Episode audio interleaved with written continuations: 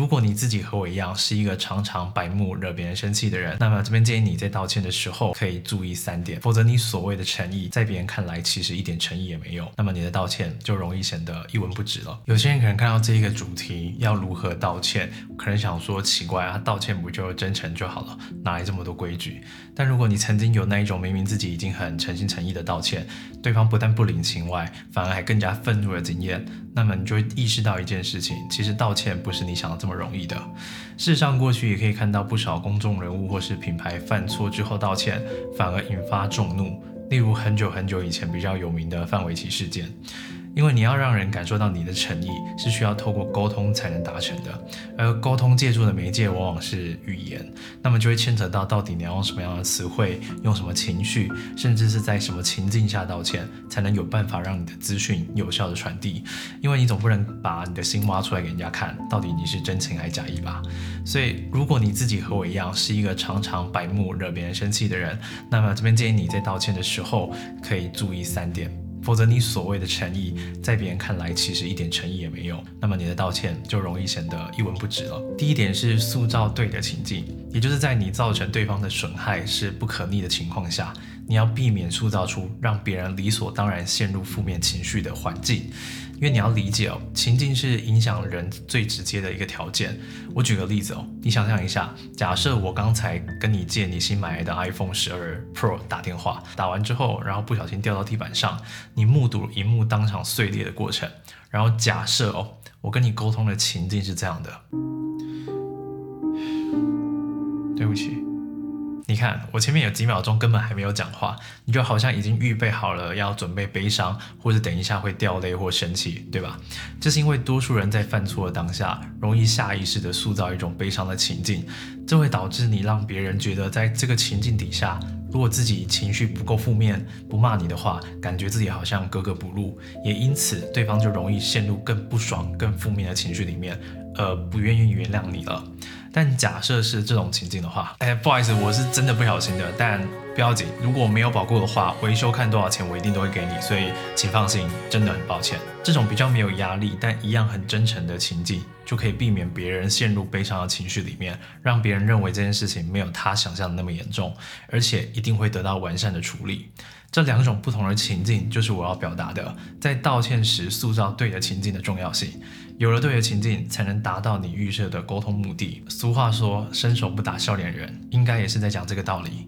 但为什么我一开始要特别强调第二种相对没有压力的情境，是在你对对方造成的伤害是可逆的情况之下，你才能这么塑造。因为假设你今天是不小心闯红灯，然后把人家狗狗撞死了，你如果不表现凝重的话，那么你不被人家打死才怪哦。再来是第二点。不要高估道歉这个行为的能力，千万不要误解，我并不是鼓吹大家犯错之后可以不用道歉。我要说的是，犯错的当下，嘴上就一直说对不起、对不起、对不起，对于别人来讲也不会起太大的作用。反而会造成很大的心理压力，因为你要清楚，假设摔你手机的人是陌生人，你要跟他索赔倒还好处理，你可以不用顾情面的使用各种强硬的手段来维护自己的权益，哪怕报警也行。但如果是好朋友的话，反而比较难处理，因为你还要顾情面，就算你当场看见自己的手机就被你那个朋友摔在地板上面，但基于是好朋友，所以你会顾虑关系的深浅而难以启齿。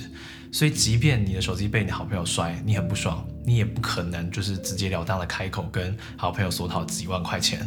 大多的情况都是不会这样的，因为当场拿钱出来陪朋友，或是事后你的手机修好了，然后你传讯息跟人家讨钱，那个场面都是非常非常奇怪的。如果你曾经借过人家钱，你大概就会知道我在说什么。就我们这种常常被人家欠钱的人，反而跟朋友讨钱的时候，还会自己觉得不好意思，就不知道哪里怪怪的。依照这个逻辑来看的话，你如果未来犯错了，你千万不要认为朋友啊没有叫你赔偿，是因为他原谅你了。大多情况只是因为他基于这段关系的深浅顾虑而难以开口罢了。如果你嘴上只顾着说对不起，看人家没有开口要你赔，你就以为没事了，那么一定会完蛋的，相信我。因为他心中肯定会一直来回拉扯，就是想方设法的，就是思考到底要怎么样让你开口，然后主动去弥补他的损失。拉扯的时间越长，他心中对你的积怨就只会越深而已。要如何解决这个问题？其实很简单，就是不要只是嘴巴上说对不起，而是要提出实质的弥补方案。赔偿还要看对方是谁，一样，如果是陌生人的话，那么好处理；如果是朋友的话，那这就要谈到道歉的时候要注意的第三个点了。也就是隐藏成本，你提出的弥补方案必须要考虑到对方可能需要承担的隐藏成本，否则你的朋友在当下或许不会不开心，但过几天很有可能会慢慢的开始不爽，因为别人无预警的损失可能会因为延迟满足而产生额外的成本。那这是什么意思呢？我举个例子哦。不知道大家有没有曾经好端端的在路上，然后结果莫名其妙被旁边杀来的一台车撞上，结果你必须要报警做笔录，然后才能向保险公司申请理赔。而因此耽误了你的工作，然后你的车子还必须要送到这个原厂维修，导致你有几个礼拜时间都要搭计程车或是乘坐大众交通工具上班。这些你所被耽误的时间，或是你改变通勤方式所产生的交通费，就是因为无预警的损失所导致的。假设你是肇事者，然后对方是你不熟的人，那么你当然可以就是有一点不要脸的说，哎，我坚持这个民事赔偿的原则，叫回复原状。我之前学生时期的时候，就曾经骑车在路上，那因为刚起步，时速大概只有二十公里左右，结果有一台汽车没有打右转的方向灯，然后硬是把我撞倒了。我当初就有要求对方，除了要支付维修的费用以外，还要支付车子维修期间所产生的额外交通费。那但对方就说啊，我都把你车车修好了，不然你想怎样？不然就上法院啊。他就是用这种态度来沟通。那坦白讲，你遇到这种人，除非打官司，否则你。你好像也没拿他没有办法，但如果对方是熟人的话，考虑长远的关系，你就必须要主动去负责刚才所提到的，因为无预警损失所产生的隐藏成本。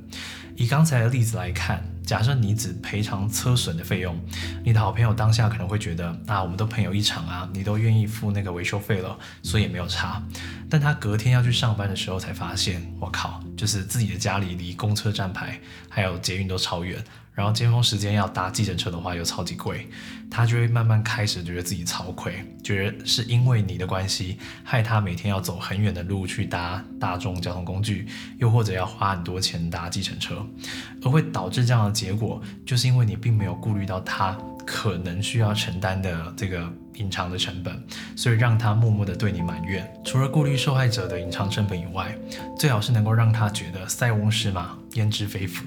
那么除了可以完全不会影响既有的关系之外，甚至还能借机提升他对你这个朋友的好感度。假设今天是我害朋友出车祸好了，那我明明知道他家离公车站牌很近，但我赔他的费用不会是这个搭乘公车的费用，而是计程车费。我明明知道他一天当中需要通勤的时间只会有上下班的时刻，但是我赔偿他的费用会是他上下班计程车费的两倍。那当他问我说：“哎，你为什么要赔这么多的时候？”我就可以告诉他：“你一天当中又不是只需要上下班，你下班之后可能会跟同事聚餐，对吧？那总之你钱收着，你额外可能产生的所有的通勤费用，通通不用担心，由我来承担，我绝对不会让你有半点损失。”这样就能够让受害者感受到你的用心，并且感受到我刚才所说的“塞翁失马，焉知非福”的感觉了。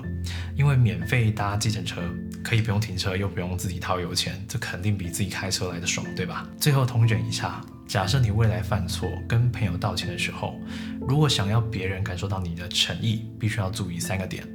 第一个是塑造对的情境。透过轻松的对话情境，避免让对方感觉自己理所当然的要对你生气。第二个点是不要高估道歉这个行为的能力，与其嘴巴上一直说对不起，不如选择直接提出弥补的方案，让对方不会因为朋友关系不愿开口索赔，进而产生积怨。第三点，隐藏成本。你除了要支付所产生的亏损的费用，还要更深入的探讨对方可能会产生的隐藏成本。